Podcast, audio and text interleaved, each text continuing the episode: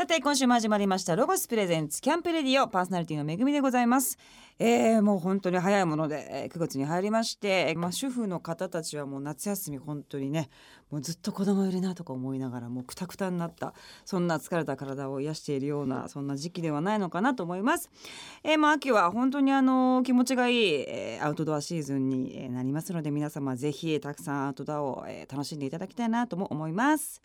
さあ早速ですが9月のマンスリーゲストをご紹介いたしましょう。モデルのマリアちゃんです。こんにちは。よろしくお願いいたします。もうマリアちゃんはね、はい。もう長いんですよね。そうなんです。いつでしたっけ？初めて会ったのって忘れもしませんね。2008年ですね。あれはね。2008年ですか、はいすごい具体的に年数を覚えてるっていうのが。すごいなと思いましたけども、そこからあの、まあ、ご飯食べ行ったりとか、はい。そうですよね。みんなで飲みに行ったりとかはい遊びに行ったり、まあ、基本的にまああの酒場でねよくお会いすることの方が多いんですけれども、二人で、はい。えーっと何年か前に、はいえーメキシコ料理屋さんに行きましたね行ったじゃないですか。はいで二人きりでですよはい。テキーラをすごく飲むっていうショットでねあんまりないあの飲み方といいますか私もまあテキーラたまに飲みますけど、はいみんなが誕生日がわーとか、はい賑やかな場所ではね。そうすごいなんか「イエーイ!」とかあるんですけど。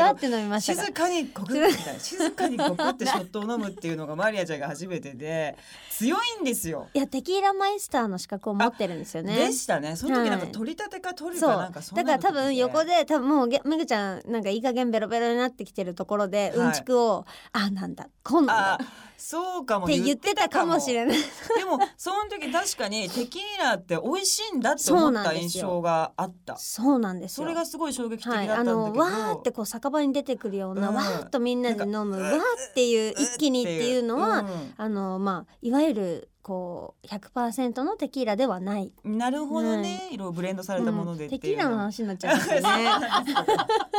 それがすごい印象。私二人っきりで女の子でテキーラ飲んだってもう後にも先にもあの日がもうね初めてだなって感じですけども、よね。はい。そんな美味しかったですけども。そんなマリアちゃんですけども。マリアちゃんはですね、あのはい。モデルが撮影前にしている5日だけトレーニングというですねトレーニング本を、えー出されました、はい。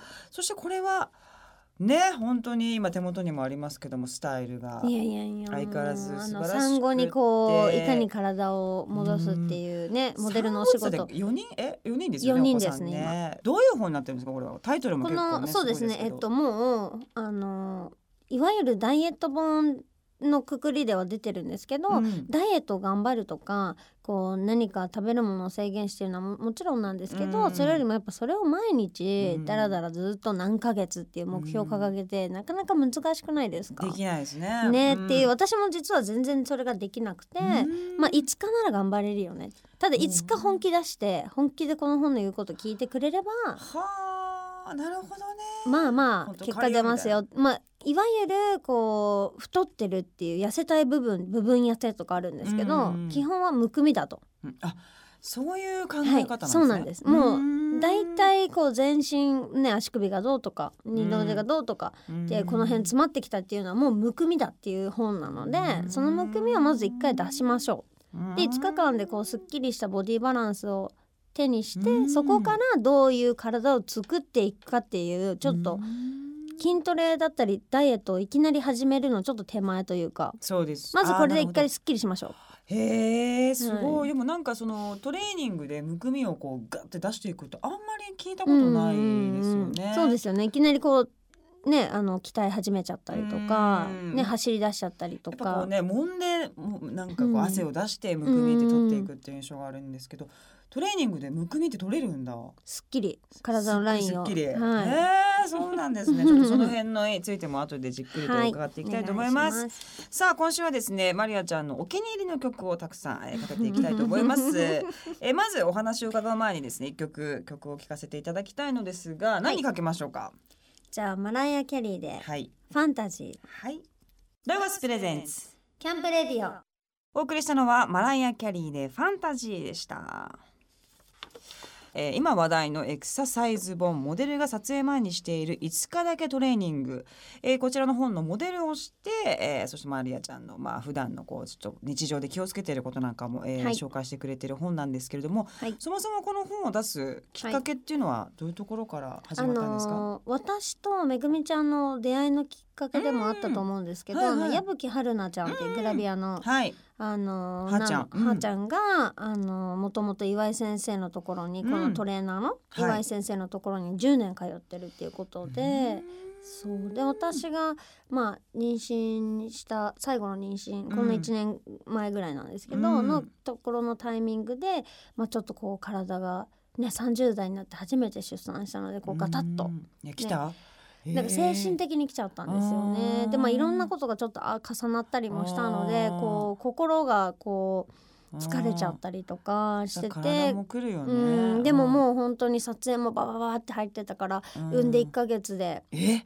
うん、一ヶ月？現場入ってたし、お腹問題はまあ、割ともう本当に多分その疲れもすごくてザッって痩せちゃったというかなんかこう痩せすぎちゃった感じもあってで自律神経がこうちょっと乱れてるんじゃないの？っていうところで紹介していただいたんですけど、うん。まあその先生に自律神経を整えてもらってから、はい。からやっぱトレーニングを結構な頻度でやったんですか、あのねまあジムにも赤ちゃん連れて行ってたから、うん。こう1時間予約で取っててもね、うん。全部ががっつり本当に今できるようなうん。トレーニングがもちろんできない中でうん。できることやろうって言ってもそれこそめぐちゃんに紹介していただいた10年ぐらい前にうん。あのジムも未だに行かせていただいてまあそうなんですすしね。あの加圧のでもやっぱあそこもそうだけど、まあ今回のその岩井先生もしかり、激しい運動じゃないんだよね。ないですね。もうもはやね。うんうんでうん激しい運動とかすごい無理をしてないのにこの体がキープできるっていうことをちゃんとやっぱね皆さんに伝えてほしいなっていうのはすごく思ってたしなんかやる人すごいやるじゃないですか。そうそうそうなんかあの負荷をかける。るっていうことが決しうんて自分にとってストレスがかからないかっていうと、ううんん、なねいろいろ思うことあるじゃないですか。うんそのね、目標があってああいうこう、コンテストも最近流行ってますし、うん。筋肉フィーバーじゃないですか。うんなんか日本も。ね流行ってますよね、うん筋肉。なんかそれでそういう目標値がある方たちはいいけど本当にそうじゃなくて日頃の生活の中でちょっとすっきりしたいとかうん。ちょっとダイエットしたいっていう人たちがあんまりねうん。負荷かけてガンガンっていうのはちょっと違うのかなと思って。うん。確かにね、うんでもこれは本当にまあ誰でもできそうっていうか、うん割とね年齢を重ねた方たちでもできるような、まあ、自重を使った、はい。まあ、トレーニングだったりとか、まあ、ちょっとなんていうんですかストレッチに近いような,、うんなんかかそういうものもあとにかったりするよくこうね。体が硬いといけないっていうのもここのねメゾートに入ってて背中が硬いのはダ背中全部で24でしたっけ？骨がある中でうん。上の首の部分と背中の部分とって分けてそこをこうどうやって曲がるかっていう部分とかをまあ最初に自分でこうチェックするんですけどでそこでこうカチッて止まるとそこが硬いねとか。あーなるほどね、とにかく硬いっていうのがダメ全身硬いのがダメで、特に背中が硬いのが良くないっていうことそうでをね。あのむくみもそうだけどん。詰まっちゃうとうん。もう詰まりからむくむしね。だから流しましょうっていう。痛みもね出てきたりもしますしね、なるほど。食事はどうですか？気をつけてたりまあもちろんするんでしょうけど。まあこのトレーニング中はうん。あの、まあ、ここにも書いてあるんですけど、うん。少し絞るまでいかないんですけど、うん。こうこう糖の高いようなものを取らないとか、蜂蜜がダメとかまあちょこちょこ書いてあるんですけど、うん。そういう控えてるだけ、うん。その5日間だけ。うん。それ以外はもうお菓子も好きですし、うん。まあ、ジャンクなものあんまりこういわゆるジャンクフードみたいうなん。ものは食べないんですけどラーメンとかそういうのは？ラーメンあんま食べないですね。あそう。でもあのパックのうん。こういう塩ラーメン札幌塩ラーメンみたいなのあるじゃないですか。か一年に一回ぐらい無性に食べたくなりますよ、ね。あでも一年に一回ぐらいしかラーメンって食べないんだあの5個ぐらい入ってるじゃないですか。あまあその5個を食べたいつもりで買うんですけど家族が多いから気づいたらないみたいな。ー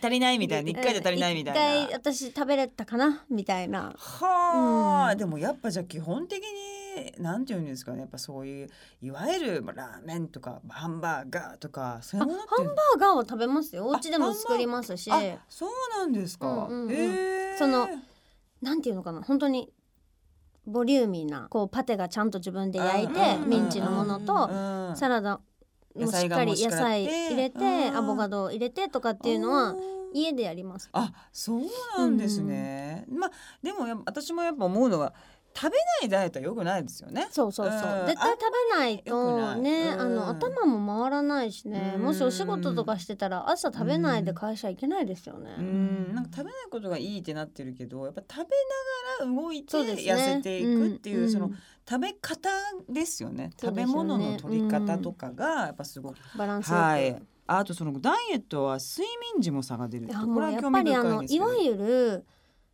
あのシンデレラタイムってあるじゃないですか、うんうんうん。みんなよ寝てた方がいいよっていうのはビューティータイムとして認識があると思うんですけど、それが、うん。あの痩せやすくすするさせるためのうん。ゴールデンタイムで、胃腸の働きが高まる夜の10時から夜中の2時、まあ、そこがよく言われるシンデレラタイムで寝てた方がいいよっていうのは寝てた方がいいのはそれはそうなんですけど、うん。副交感神経の働きがすごく高まるのがその間の12時から夜中の2時までで。12時から。へー。そそこの2時間。まあその前後全部で4時間いいんですけど、うん。その間にしっかり睡眠をとるっていうことがすごく大切で、それによって代謝が高まるからダイエットにつながるっていう。うんなるほど。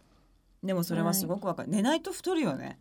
ですごいわかります、うん。なんか撮影がバーってあって。うん起きてる時の方が、あとなんか口にしちゃいますよね。うん。疲れてると余計。じゃあマリアちゃん結構寝てますか？すごく寝てます。赤ちゃんと一緒に寝ちゃうので。えー、じゃあ早い？上の子たちよ上の子たちにはちょっと寝るねって言ってもう先に寝ますね。あ本当？に、はい。もうしっかりしたもんですね、やっぱ4人もいると、もう上の人たちはもうねみんなでもうご飯はみんな一緒にしても、ん、その後やりたいことあったり宿題あったり、ん。友達と電話したりなんかいろいろやってるじゃないですか、うん。もうだ全員上中高生なんで。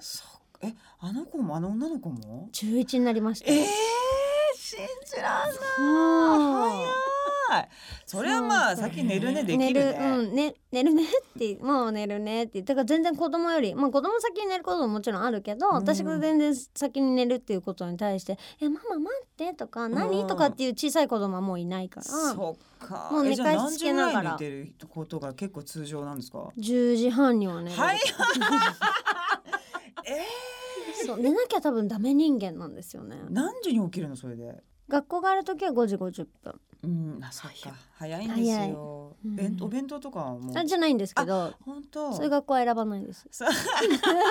四人だもんね。も う無無理ですよね、はもうそう幼稚園まで。なるほどね、い。やまあ素晴らしいですけども。そしてマリアちゃんのこの本にも書かれてますけども、この見せるプロミリオ数の見せるですね、うんうこれは特にマリアちゃんがこう意識していることっていうのはこうなんていうんですか、やっぱね、姿勢だったりとか、うん。こう見られるっていうことを、うん。あの意識してうん。あの、まあ、モデルのお仕事っていうのもあるんですけど、うん。そうじゃなくても普段こう人に見られてるっていうことを意識しながらうん。生活すると、まあ、姿勢が変わったりまあとか、こう姿勢がこう整うと、うん。体のラインが整うので、そうだよね、うん。やっぱ姿勢が結構全てだなと私もすごく思いますけれども、さあいろんなお話伺ってまいりましたけども、そのマリアちゃんの美しさの秘訣、えー、大和書房から出ております、えーエクササイズ本モデルが撮影前にしている5日だけトレーニングぜひご覧になってください。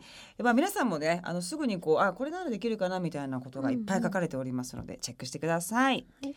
さあ今月はですねマリアちゃんの選曲する楽曲を、えー皆さんに聴いていただいております。次は何かけましょうか？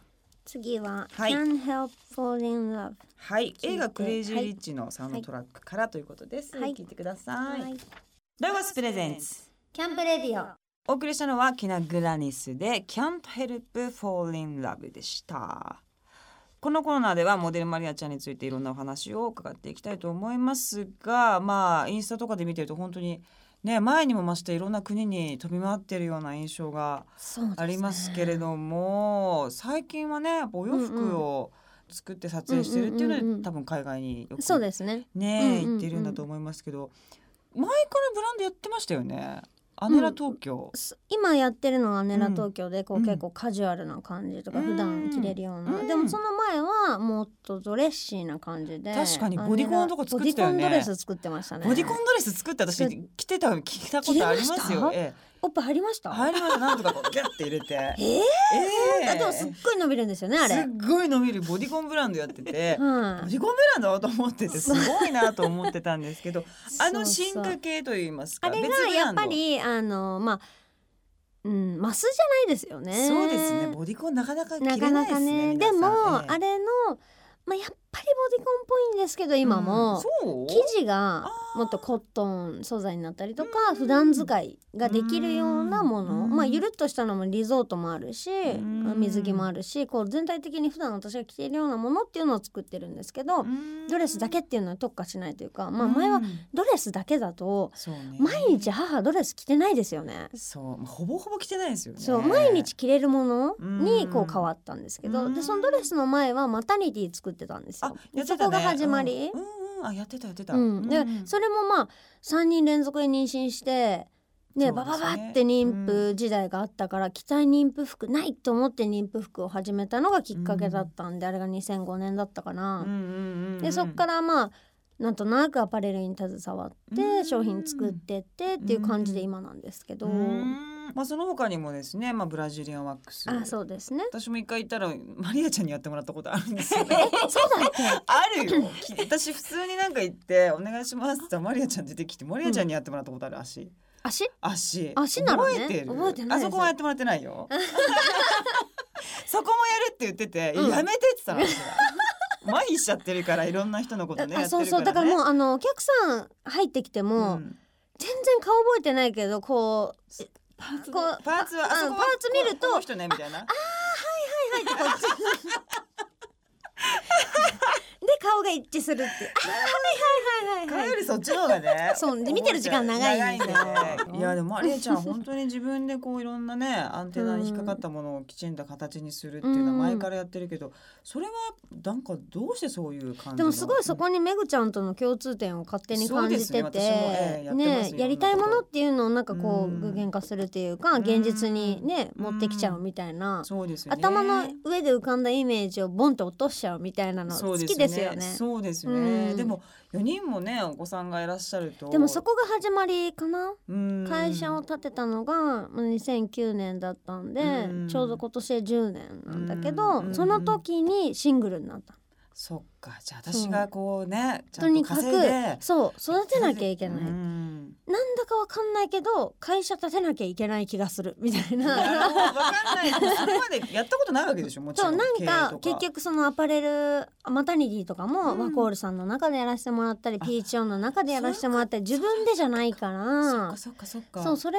をいざ自分の手元で自分で何かを始めなきゃいけないって思ったのはその子供を育てていかなきゃいけない決意の時、うんなるほどね、そっかあれがもう10年前で。10年前。なるほどね。でもそっからねなかなかやっぱ経営したことはもちろんないわけですよね。そうですよね。もうとにかく本読みましたよね。あそうなんだ。もう本が山、えー、ビジネス本。うん、も読むし経営も読むしまあなんかそういう精神学みたいな。なんでこう,、うまあそうね。ね結局相談相手がいないよく言うじゃないですか経営者はどうのみたいうんなね、はい、孤独だみたいなね。ね言いますよね。うん。だからそれでもなんか周りに恵まれてるなと思ったからよく人にも相談してたしそれこそめぐちゃんにもいろんな話してたし、うん。私はあんまり孤独をそんなに感じてはないんですけど、うん。でもやっぱり本からもらうアイディアが多いし、うん。ね、そうだよね、いやもういつもすごいなと思ってて本当に。ブランドとかもどんどんね、うん。次次次みたいな感じで。次々ですよね。なんかやりたくなっちゃったらやっちゃいますよね。ねえ。なんかそれがなかなかみんなできそうでね できないことだと思うんですけども素晴らしい。ブラジリアンワックスのきっかけ、あ、まあまあ確かにそれもそれは私もともと通ったんだよってて、ねまあ全身もう本当にもうまつげから下一本もいらないタイプなんですよ。マリアちゃんのねもうまあ名言なんですけども。このセリフ私も100回ぐらい聞いてます まつげから下いらないわよね。そういらないわよねっていうので、まああそのね東京にもいくつかあったんですよ昔から。うんうんでうん。そこのところに普通に通うんですけど、まあうん月に67万かかんのかな全身で。はい。はい。で私もシングルじゃないですか。そんなね全身の毛を取るのに毎月7万もかけれない、うん。これお店建てたらどうなるかなっていう。自分でお店やったらどうかなっていう。そっちの方がお金かかるけどね。最初だけね。まあね。その後にずーっとこの先20年考えるとそっか。確かにお客さんも来てくうそう。ですよれるわけだしね。ね。私こう日本にもうちょっとブラジリアンワックスっていうのが全然もう本当にもう公共の電波を使わせていただきまくってですね、ブラジリアンワックスで言いまくりまくってですね。何年か前にはい。でそれでまあ少し定着したとかみんなもなんだかわかるようになったと思うし、確かに昔全然なかったね、うん。今普通にみんなねやってるし、や言葉にもするし。そう人恥ずかしいもなくなってきたと思う。多分当時は結構恥ずかしいもあったし、うん今もそこもサロンも今月7年。あそこも7年ですか？7年わあすごいですね。おめでとうございます。仕事は続くんです。素晴らしい。出ました。本当ですね。なんでだろうね いやでも本当にねもう強くてたくましくてはい。本当美しいなと思いますけどまあねラジオ聞いてる方も私もそうなりたいけどなかなかなと思っている人の方がほとんどだと思うんですけどもまあそういう女性にはい。なんかこうマリアちゃんのようにこうまあアグレッシブに生きていくにはどうしたらいいかっていうなんかメッセージもしありましたら。そうですね。あのまああまりこう人にどう思われるとか人の目線とかは気にしない自分が何をしたいかっていうことでね,、ね。この人生は私のものなので、うん。私がどう生きたいかっていうのをね、うん。あのメインのテーマとして生きてるので、まあ、そういう感じなんですかね。うん、あんま気にしないでやりたいことはガシガシやるっていうのが一番だなという気がします。はい。さあというわけでいろんなお話伺ってまいりましたが、はい。またここで一曲、曲を、えー、かけたいと思います。曲紹介お願いします。はい。TLC で Creep。ロゴス presents。Camp Radio。お送りしたのは TLC で Creep でした。さあここからはアウトドアをもっと楽しむためのロゴスからとっておき情報をお届けするコーナーアイデアタイム GoTo800 です。ゲストのマリアちゃんにも参加していただきます、はい。よろしくお願いしまます。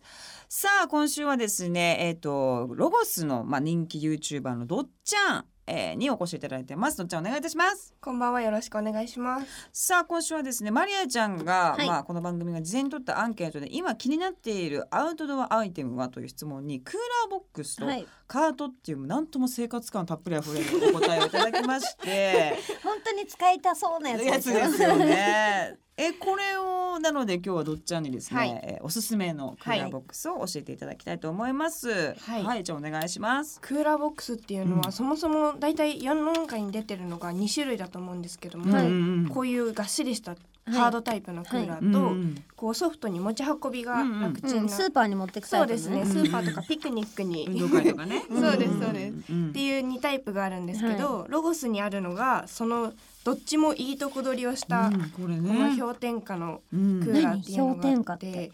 このサイドの部分だけがハードクーラーの硬い面がついていて、こうチャックでボコンと大きく広がるんですね。うん。収納はだからこそうギュってなってるってことね。もうコンパクトでうんうんうん。普段使わない時は本棚に入るぐらいの感じでしまっていただいてこうチャックで広げて、うん。ここの真ん中のところだけがこうソフトクーラーうんに蛇腹みたいになってるそうですね。うんうんうんうん。なってるクーラーがあってこれの良さっていうのがこうアイスクリームを持ち運べるうん。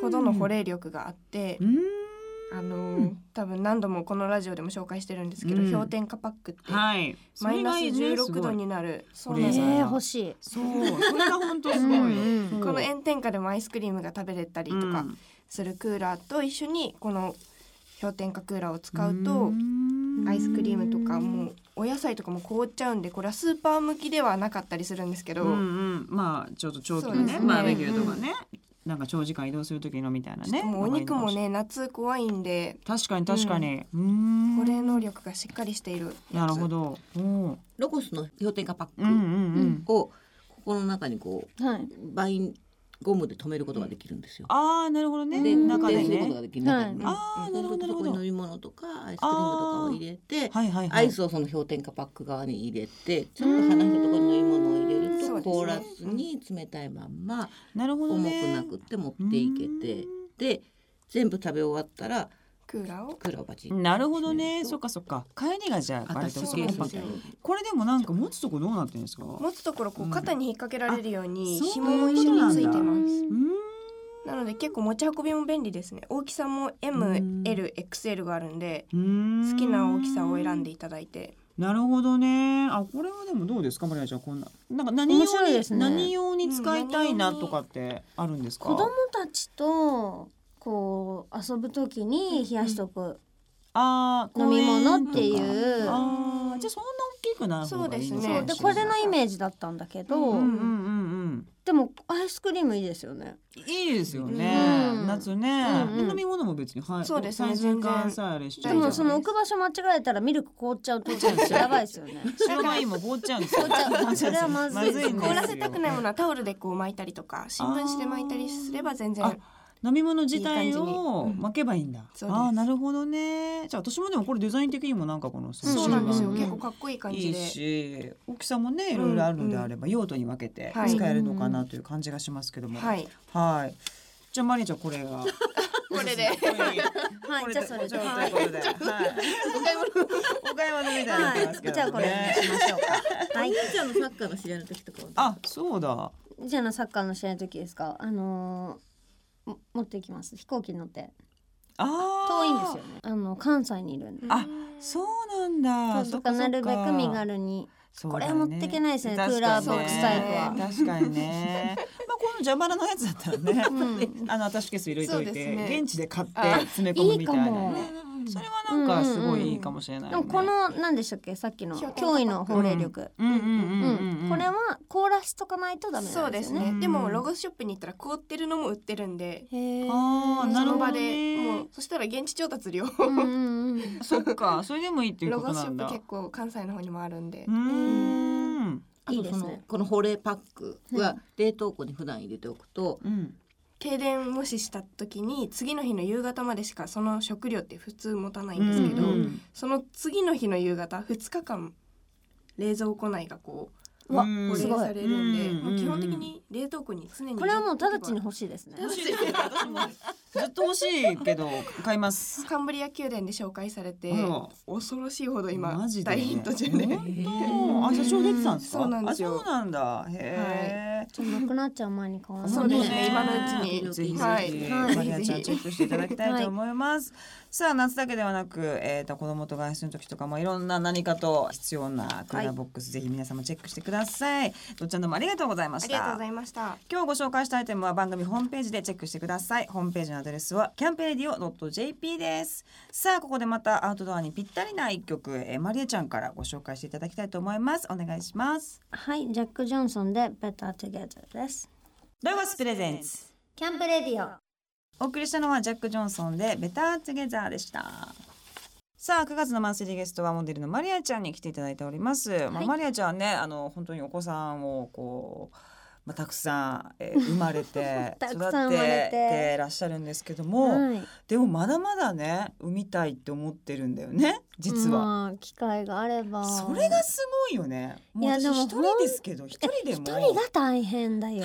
でもずっと言ってますよね。ずっと言ってます、うん、一人だから大変だよ。そうなんだようね、んきっと。なんかもう全部ママだし全部まあ両親いたら全部親だしそうね。なんかこう何人かいるとそこの社会ができてそね。そこで解決したり、そこで問題が出たり、まあ、いろんなことを乗り越えていくんだけど、うん。そういうチームワーク、そうだようね、言っても4ってすごいじゃんそうですよね。まあ、3が一気にバーって生まれてダダダッと生まれて一気にちょっとこう落ち着いちゃった感じはね年齢も割とこうねいい感じだけどいきなりバーンって離れてまたねお一人がそしたらもう出来合いですよね孫みたいとやっぱり、そうだよねもう可愛くってやばそう可愛いんですよねいや可愛いと思うもう可愛いしか言われないで多分あの人育ってますからこの1年もう朝起きると可愛いってもうみんなが可愛いってもうあお姉ちゃんたちもお兄ちゃんたちも。そうみんなえもう家中が可愛いで朝始まるの。おはようの前に可愛い。みんな面倒見てくれるんだ、うんみんな出来合い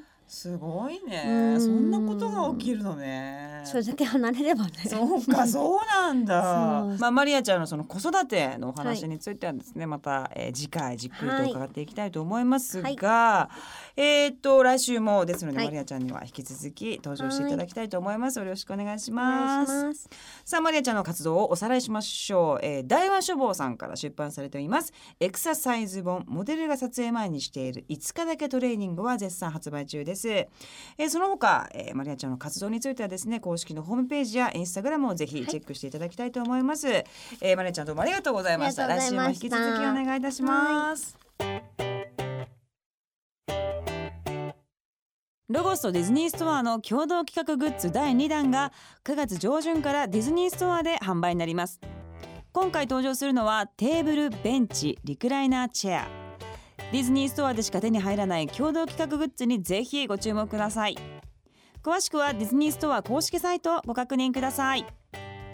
全国のロゴスショップおよびロゴスオンラインマーケットにていつでも10%オフでお買い物を楽しめるロゴスファミリーをご存知ですか？会員の方には毎年最新のカタログをご自宅にお届け。さらに2年目の更新の方には毎年9月に読み応え抜群のペーパーロゴスをお送りしています。ロゴスファミリーの詳細はロゴス公式ホームページでご覧いただけます。そして私めぐみからのお知らせです。10月19日土曜日岡山県倉敷市美観地区倉敷アイベースケアにて岡山復興音楽イベントブチブライトカーニバルを開催します。細見武さんや、えー、清作さんなど豪華なアーティストが多数出演いたします。会場では岡山の名産の販売体験ブースも予定しています。詳しくは公式ホームページやインスタツイッターなどをチェックしてください。ホームページアドレスはブチフェス .com です。皆様10月19日は岡山県倉敷市で一緒に遊びましょう。この番組の過去の放送はラジオ日経番組ホームページのポッドキャストから聞くことができます。www. ラジオ日経 .jp スラッシュキャンプレディオにアクセスしてください。ロゴスプレゼンツキャンプレディオパーソナリティはめぐみでした。